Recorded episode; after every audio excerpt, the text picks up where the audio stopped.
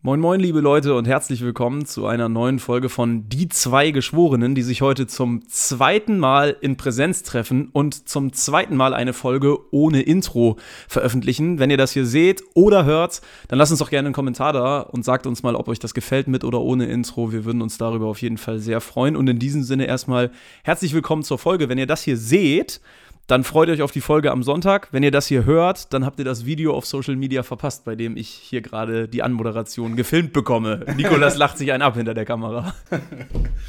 Okay, wir hören uns am Sonntag. Ja, das war jetzt für, für die Leute, die auf unserem Social Media Kanal aktiv sind, aber auch für euch natürlich, die diese Podcast-Folge hören. Äh, moin, Nikolas. Ja, moin, ja klar, schön, dass wir es mal wieder, mal wieder live äh, gegenüber geschafft haben.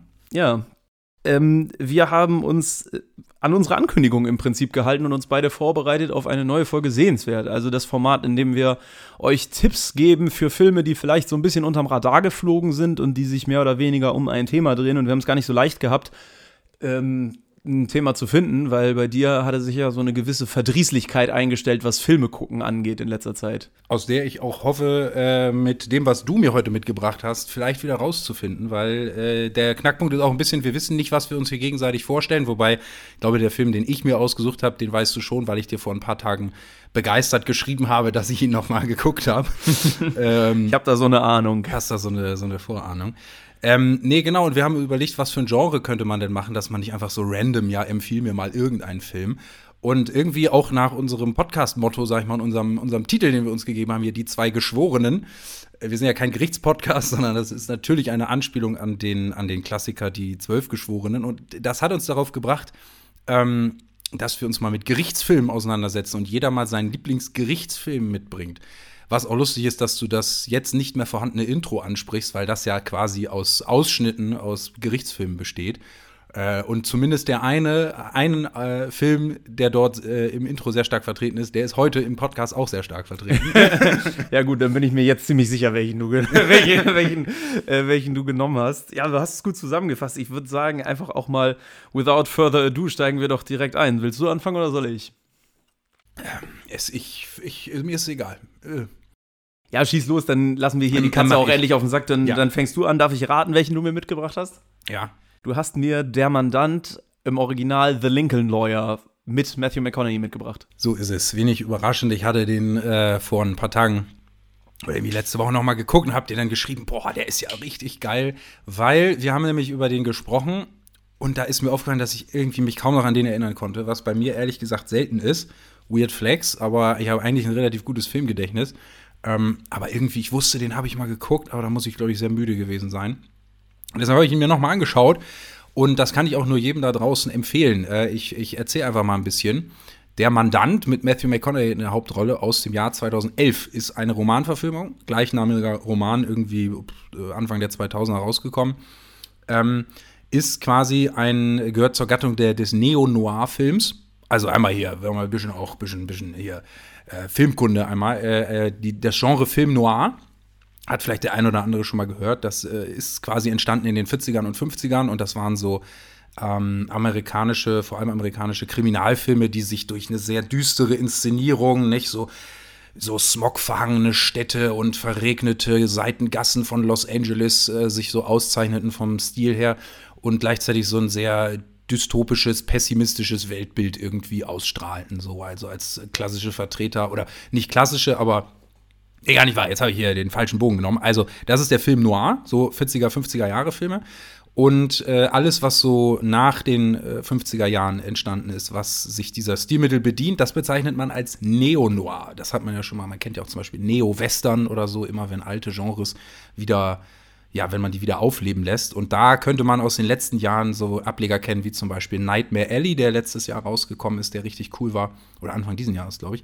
Oder auch sowas wie Blade Runner 2049. Das kombiniert dann Science Fiction mit, äh, mit Neo-Noir.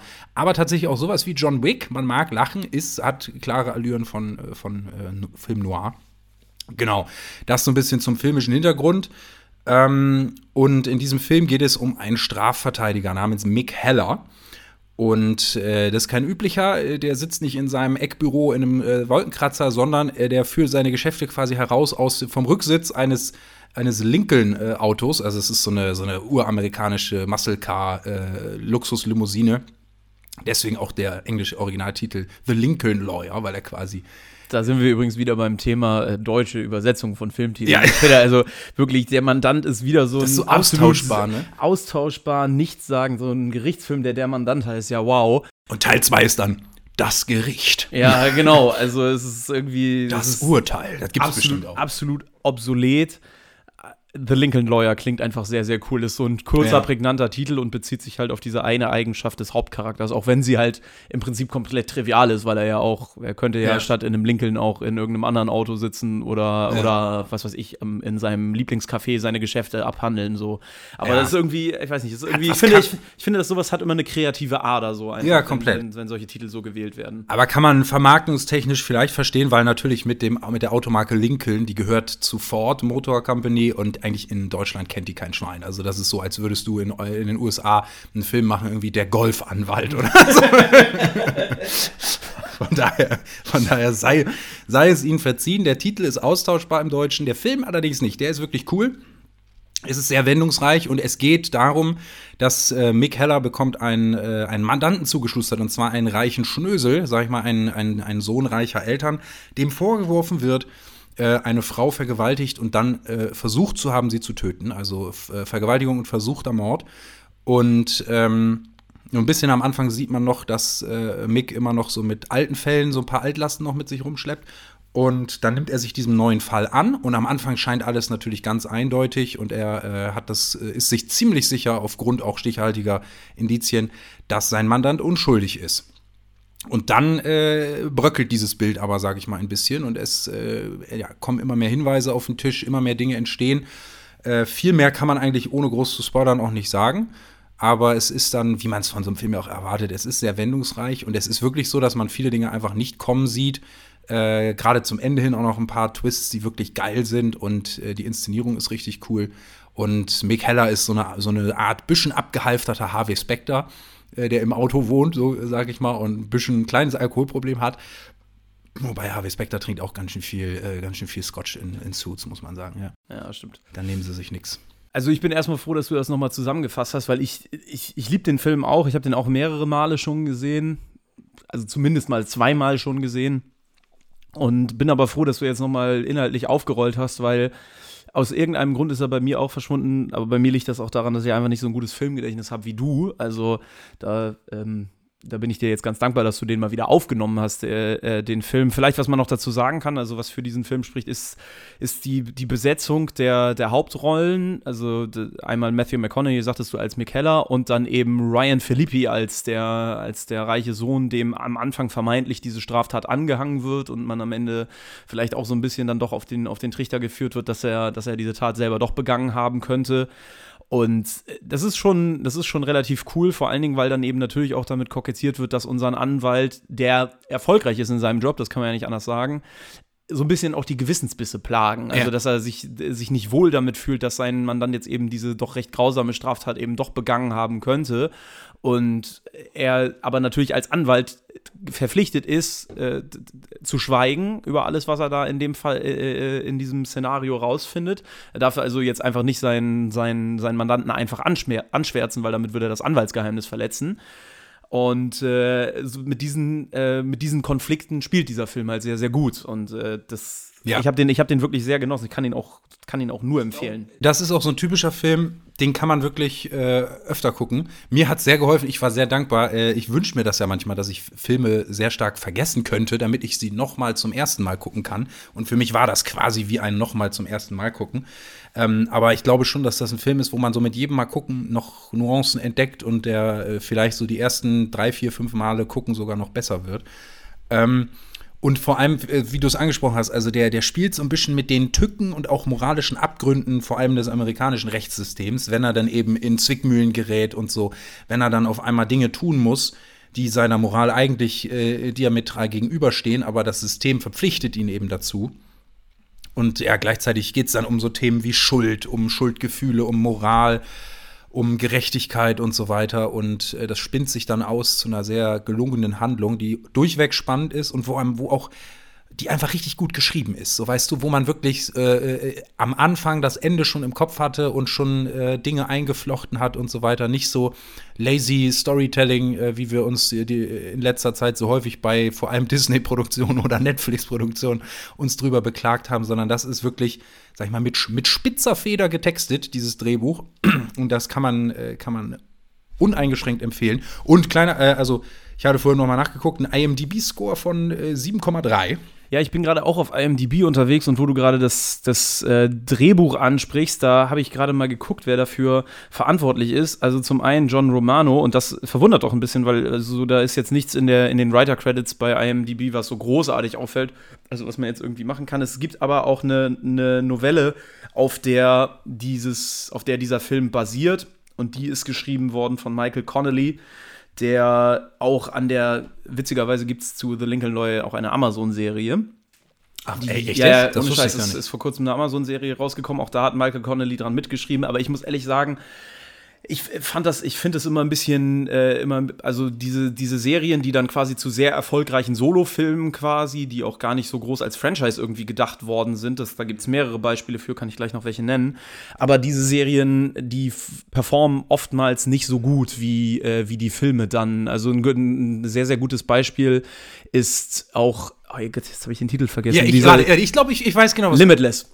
Ähm, der, der, ja, auch geiles Beispiel. Hatte äh, ich jetzt nicht im Kopf, aber. Äh, dieser, der, der ist, der geht, der ursprüngliche Film ist mit Bradley Cooper, der so eine synthetische ja. Droge entdeckt, die ihn halt unwahrscheinlich leistungsfähig macht. Dann wird er von einem abgehalfterten, unerfolgreichen Drehbuchautoren, Schrägstrich Theaterautoren zu so einer richtigen Legende.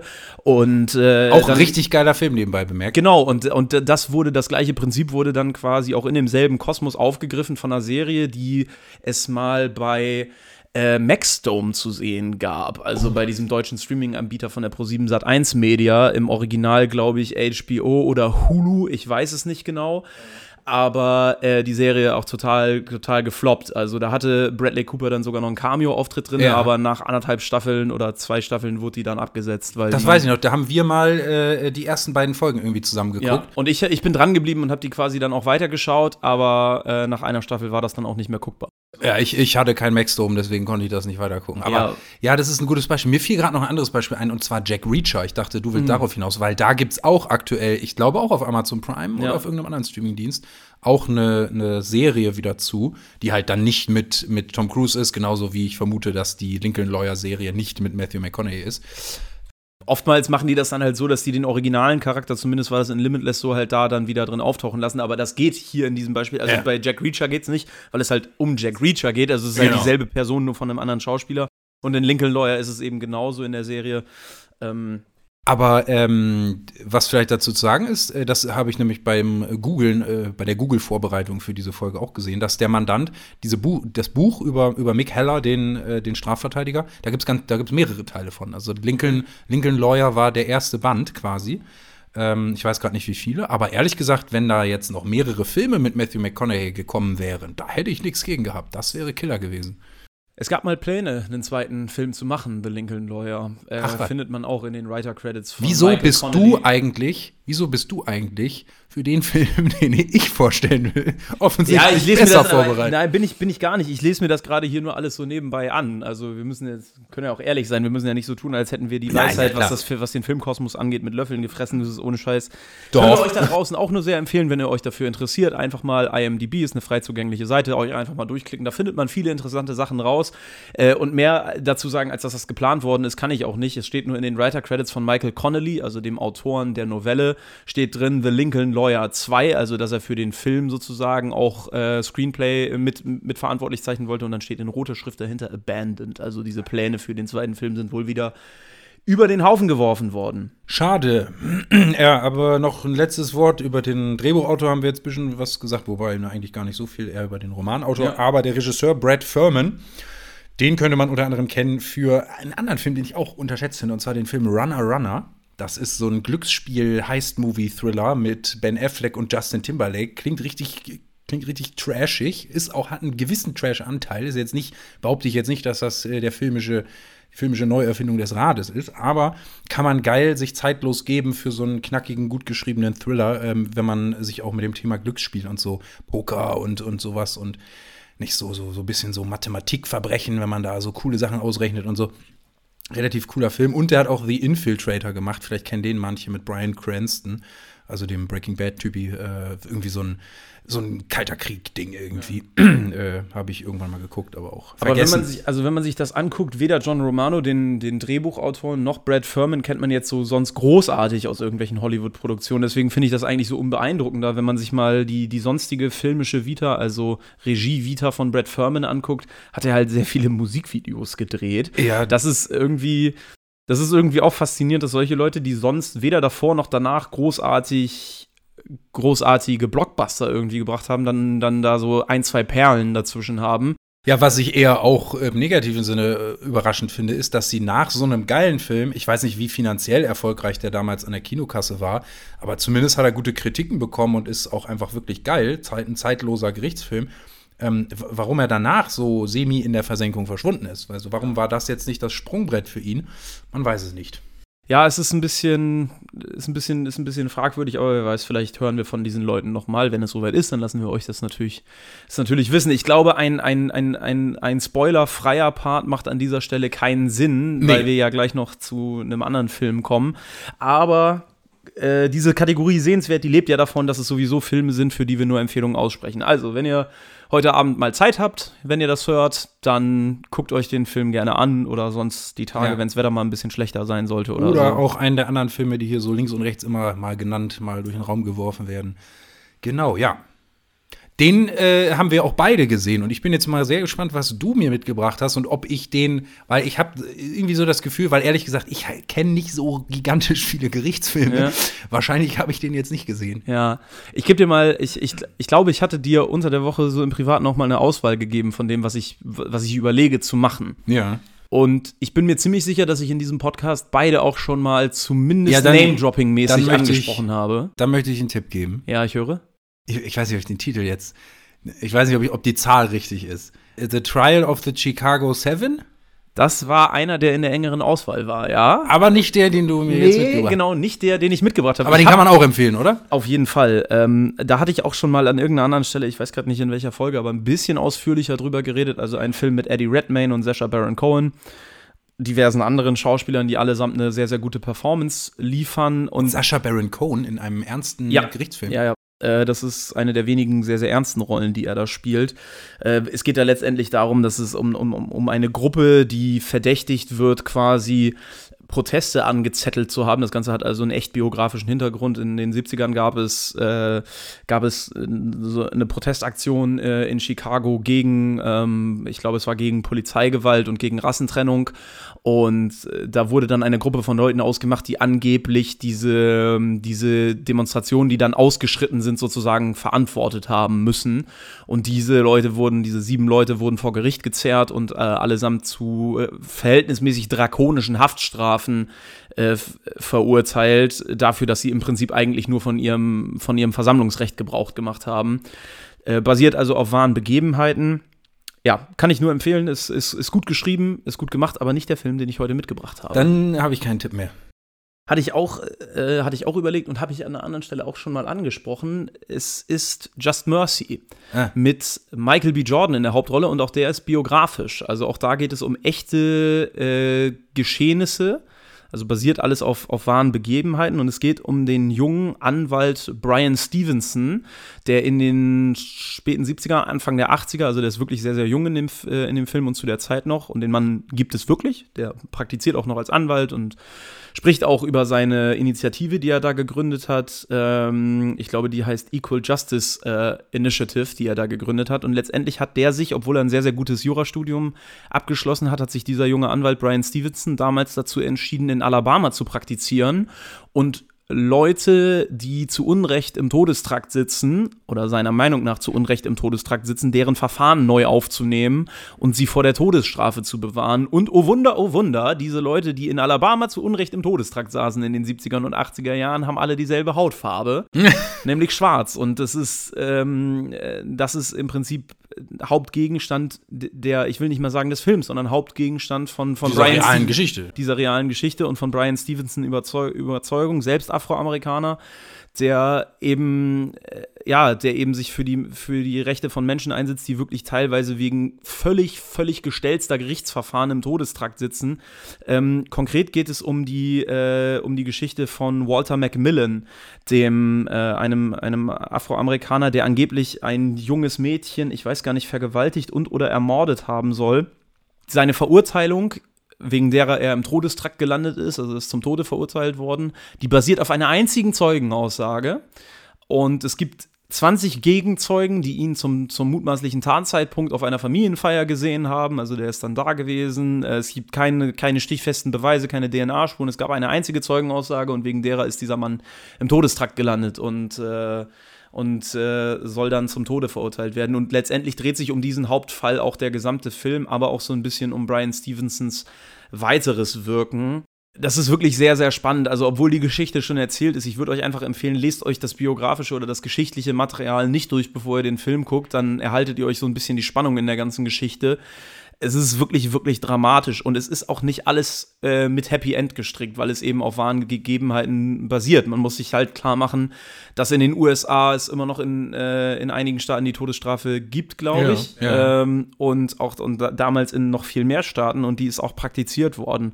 Das einzig Gute, was ich an dieser Stelle schon mal sagen kann, ist, dass die von Stevenson gegründete Initiative, die Equal Justice Initiative, äh, bis heute über 100 Menschen äh, den Tod in der Todeszelle erspart hat, weil eben nachträglich festgestellt werden konnte, dass diese Menschen unschuldig sind. Und äh, das ist das, was so ein bisschen Mut macht. Ich gehe mal so darauf ein, aufs Filmische. Michael B. Jordan in der Hauptrolle sagte ich gerade. Jamie Foxx gibt den Walter Macmillan. Ja, lese ich gerade. Und auch Brie Larson ist auch Brie Larson spielt die Gehilfin von ähm, Michael B. Jordans Charakter Brian Stevenson, Eva Ansley. Ähm, und ein, äh, ein Schauspieler, der immer so kleinere Rollen kriegt, aber den wir hier auch schon mal hatten, nämlich im Kontext mit Obi-Wan Kenobi ist wieder dabei, nämlich, den, nämlich der Junior von Ice Cube.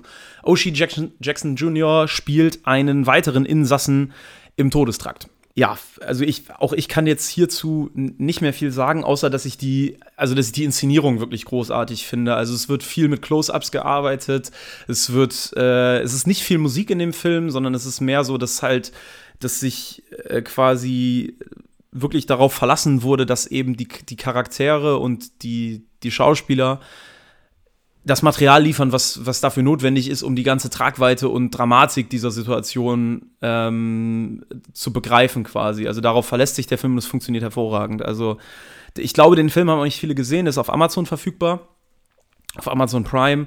Und äh, der ist auch relativ, relativ jung, oder? Von wann ist der? 2019. Ah, weil ich kann mich irgendwie daran erinnern, da mal zu der Zeit da Trailer zugesehen zu haben. Ja, also für mich flog der komplett unterm Radar und dann wurde er mir immer wieder auf meiner Amazon Prime-Seite irgendwie angezeigt. Und äh, dann habe ich den irgendwann mal angeschaltet und ich war wirklich also ich war, ich kann mich noch gut erinnern, dass ich gar nicht so, gar nicht so pumped war, jetzt einen Film zu sehen in dem Moment, sondern einfach so gesagt habe, ja, okay, irgendwie wirkt der ganz cool und eigentlich müsste man den mal gucken. Und dann habe ich mich da dazu durchgerungen. Äh, und äh, also ich war von der ersten Minute an vollkommen, äh, vollkommen gefesselt. Regie geführt bei der ganzen Geschichte und auch am Drehbuch mitgeschrieben.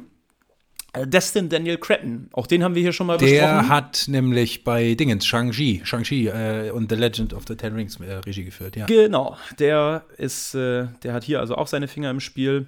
Äh, und natürlich mitgeschrieben an dem Drehbuch äh, Brian Stevenson. Das Ganze basiert nämlich auf seiner, so. auf seiner, also teilweise auf der Biografie, teilweise auf der Autobiografie ähm, von, von Brian Stevenson, dem echten Anwalt. Genau. Aha. Und äh, noch ein letztes Qualitätssiegel, sogar äh, übertrumpft es noch äh, das, das Qualitätssiegel meines Films heute, ein IMDb-Score von 7,6. Ja, genau. Wahnsinn. Also, Was bei IMDb wirklich, das ist schon, das ist schon, das ist schon gut. Ja, genau. Also der Film ist, der Film ist äh, sehr, sehr gut. Er scheut sich auch nicht, explizit zu werden. Das heißt, äh, da gibt es dann auch Wortaustausche, die äh, rund um dieses Thema damals en vogue waren. Da konnte man, zu der Zeit konnte man halt auch als, als weißer äh, Gefängniswärter oder als weißer Richter auch gerne mal das N-Wort benutzen. Also auch davor schreckt dieser Film nicht zurück. Da muss man jetzt fast schon eine Triggerwarnung aussprechen. Also ja. da, da, muss man mit einem gewissen dicken Fell auch das reingehen, weil kein gute Laune Film. Nein, der der der kriegt dir ziemlich finster unter die Haut. Aber ich fand ihn ich fand ihn äußerst gelungen und äh, was ich auch sehr schön finde ist von von Jamie Foxx weiß man das vielleicht sogar, wenn man seine Filme guckt. Ähm, aber er bekommt hier richtig was zu spielen Und äh, auch Michael B. Jordan bekommt hier richtig was zu spielen. Er hat ja auch ein bisschen, also er kriegt ja auch ein bisschen dramatische Szenen, zum Beispiel in Creed. Aber hier in diesem Film merkt man wirklich, wie sehr ein jungen Anwalt, der voller Ambition ist und der eigentlich sich nur für die richtige Sache einsetzt, wie sehr das auch einen jungen, äh, energiegeladenen Anwalt zur Verzweiflung bringen kann, wenn das, wenn das Rechtssystem einfach so, so derbe marodiert. Also das das bringt er hier sehr, sehr gut rüber. Wenn es dann um, sag ich mal, menschliche, systemische Abgründe geht. Welchen, welchen Jahrzehnt spielt das? Was hattest du gesagt? Ich, ich weiß es ehrlich. Nee, das muss 70er sein, weil, ähm, äh, also späte 70er, Anfang 80er, würde ich mal sagen, weil Brian Stevenson ist erst 1959 geboren. Das heißt, er kann vor, eigentlich kann er vor den frühen 80ern nicht angefangen haben zu praktizieren als Anwalt. Ja, hier, ja, okay, ich habe hier gerade nur 59 geboren, der, äh also ich, ich weiß es nicht genau. Es gibt, glaube ich, eine Alter, eine Zeitangabe in dem Film. Ich würde jetzt mal spontan sagen, junge, also früher 80er. Ja, ist richtig. Ja, äh, ja, 80er. Okay, ja. Ja, weil das ist auch so krass, weil man, wenn man, wenn man diese, diese Sachen so hört, das ist jetzt ja, äh, also man, man denkt ja, das müsste noch viel länger her sein, so weißt du, wenn man von diesen äh, Zuständen, die ja auch, auch bei uns äh, auch höchst kritisch äh, äh relativ lange gewesen sind, aber auch in den USA, wo man, wo, wenn man sich mal vor Augen führt, wie lange dort wirklich auch systemisch zwischen Schwarz und Weiß getrennt wurde und keine Ahnung was. Und äh, und, und äh, selbst als dann diese systemisch festgelegten Sachen weg waren, wie lange das noch Nachwirkungen hatte, dass wirklich äh, oh Wunder, wie du vorhin sagtest, äh, dann im Todestrakt 90 Prozent Schwarze sitzen so und äh, eine Zeugenaussage gereicht hat in der Regel oder so, weil man erstmal grundsätzlich davon ausgeht, der ist schuldig und so. Ja. Und weil, weil man dann so denkt, ja, das muss ja 50er gewesen sein und dann waren es aber doch die 80er. Da müssen wir uns jetzt vielleicht auch noch mal eben ganz kurz äh, mehr politisieren, als wir das sonst so tun. Man muss ja ganz klar sagen, das ist auch heute noch Realität. Gerade ja. in einem Staat wie Alabama. Wir erinnern uns, dass, äh, dass das der Staat ist, in dem Trump äh, mit Abstand seine, sein, seine kräftigste, solideste Unterstützung hatte. Da sind Leute, die sind nicht nur konservativ, das sind Leute, die sind einfach richtig rassistisch. Willst du jetzt unterstellen, dass Trump-Anhänger rassistisch wären? Ja, ja ich. Das ja. mache ich jetzt einfach mal so. Und, das machen wir. Äh, da, also das, äh, deswegen finde ich den Film, äh, finde ich den Film auch so gut, weil man sollte ja meinen, dass so ein, so ein Film, der über, über äh, politisch, zeitpolitische Geschehnisse von vor 40 Jahren berichtet, dass der vielleicht auch ein bisschen angestaubt ist, schon was die Thematik angeht. Aber gerade vor, vor dem Hintergrund, dass, dass Brian Stevenson sich nun mal auch in echt den Staat Alabama ausgesucht hat, um dort zu praktizieren und dort äh, äh, zu Unrecht Verurteilte aus dem Todestrakt zu holen. Ein Staat, der schon seit jeher sehr konservativ ist und schon seit jeher äh, ja, mit, mit wirklich angestaubten äh, ähm, Ansichten nicht hinterm Berg hält. Ähm, das Ganze gibt dem halt ne, immer noch einen wahnsinnigen Aktualitätsbezug. Ja, wahrscheinlich also, deswegen auch so, sage ich mal, dass das an die Nieren geht, weil man eben da etwas guckt, von dem man sich dann innerlich wünscht, es wäre in einem abgeschlossenen Vergangenheitszeitraum oder so, aber wo man dann äh, anerkennen muss, dass das halt immer noch ein aktuelles Thema ist und das äh, und das ist furchtbar schade. ja, schön gesagt. Wie, ähm, wie, wie oh, der, war gerade eine Anspielung an den YouTube-Kanal. Wie heißt Ultralativ? Ja, Ultralativ. Ich weiß nicht mehr, wie er persönlich heißt. Er beendet seine Videos immer so. Ja, genau. Und das ist furchtbar schade. Wir brauchen auch so, ein, so, ein, äh, so, ein, so eine Catchphrase am Ende. Und das ist furchtbar sehenswert. Keine Ahnung. das war richtig scheiße. Ja, mal sehen, ob uns noch was einfällt. Wenn wir schon kein Intro mehr haben, dann brauchen wir schon so einen Abschiedsspruch. Ja.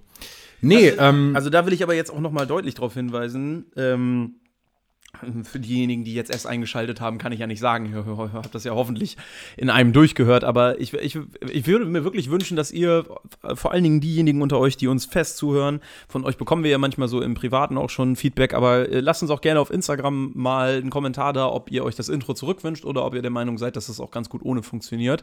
Ja. Wir haben uns ein bisschen gedacht, dass das ein bisschen zu lang ist. Vielleicht basteln wir noch mal ein kurzes Mini-Intro oder so. Aber äh, fürs Erste lassen wir es so, dass es direkt äh, rein in die Masse geht. Ja, äh, ich glaube, dann sind wir auch schon wieder durch, oder? Ja, also das ging heute relativ zügig, aber finde ich eigentlich äh, ist doch gut, ja. angenehm. Also ein paar schöne, paar schöne Austausch, auch äh, nett mit dir mal wieder face to face über Filme zu quatschen. Ein paar, einige Titel sind gefallen. Ihr könnt euch ja mal äh, was davon rauspicken. Wir hoffen, wir konnten euch inspirieren und euch vielleicht den einen oder anderen spannenden Abend vom Fernseher äh, bescheren. Genau, und wenn ihr das macht, also wir haben jetzt ja nicht so viele Folgen sehenswert. Ich glaube, es ist sowieso erst die dritte oder vierte Folge sehenswert überhaupt, die wir machen. Mhm. Aber wenn ihr diese Filme guckt, dann lasst uns doch bitte mal, dann lasst uns doch bitte mal äh, ein kleines Feedback da. Auch das Ja. gerne via Social Media. Ähm, Oder auch einfach, wenn ihr uns auf Spotify die 5-Sterne-Bewertung gebt, wir interpretieren dann rein, was genau ihr bei uns gut fandet. Wir haben da schon so ein gutes Gespür für. Ja, nee, also wir freuen uns auch immer. Wir, wir wissen zum Beispiel, dass, dass eine unserer Hörerinnen, äh, Grüße gehen raus, Janina, die hat uns irgendwann mal in ihrer Story getaggt, dass sie sich äh, erst Wind River und dann Promising Young Woman in unserer Sehenswert-Folge über Rachefilme äh, angeguckt hat und die sehr gut fand. Und das ist immer Feedback, das, das freut uns immer. Also Ja. haut gerne, äh, haut gerne raus, wenn ihr was gesehen habt, was wir euch empfohlen haben. Wie gesagt, bei Just Mercy sind wir uns ziemlich sicher, dass er unterm Radar fliegt, weil er so still und heimlich irgendwie äh, ins Streaming gewandert ist. Ich habe ihn nicht im Kino gesehen. Und bei der Mandant muss man halt sagen, dass er deswegen schon wieder so ein bisschen unterm Radar fliegt, weil er halt schon relativ alt ist. Also ist halt Ja. schon äh, über zehn Ich Jahre glaube, das alt. ist so ein typischer Film, den alle schon mal, wo alle schon mal das Cover auf Netflix gesehen haben, aber vielleicht noch nicht jeder hat draufgeklickt, weil man Genau. sich so dachte, ist das was, ist das ist ja, was. das ist was. Okay, und das war jetzt auch was. Ähm, und damit soll es das gewesen sein. Wir freuen uns, wenn ihr nächste Woche wieder mit dabei seid. Bis dahin macht's gut. ja, Nikolas und ich blödeln jetzt noch ein bisschen rum und produzieren vielleicht noch. Wir, wir gehen noch ein- in den Biergarten. das, das ein oder andere Material für Social Media äh, vielleicht noch. Ja, äh, genau. Und ansonsten gehen wir im Biergarten. Macht's gut, bis nächste Woche. Ciao. Tschüssi.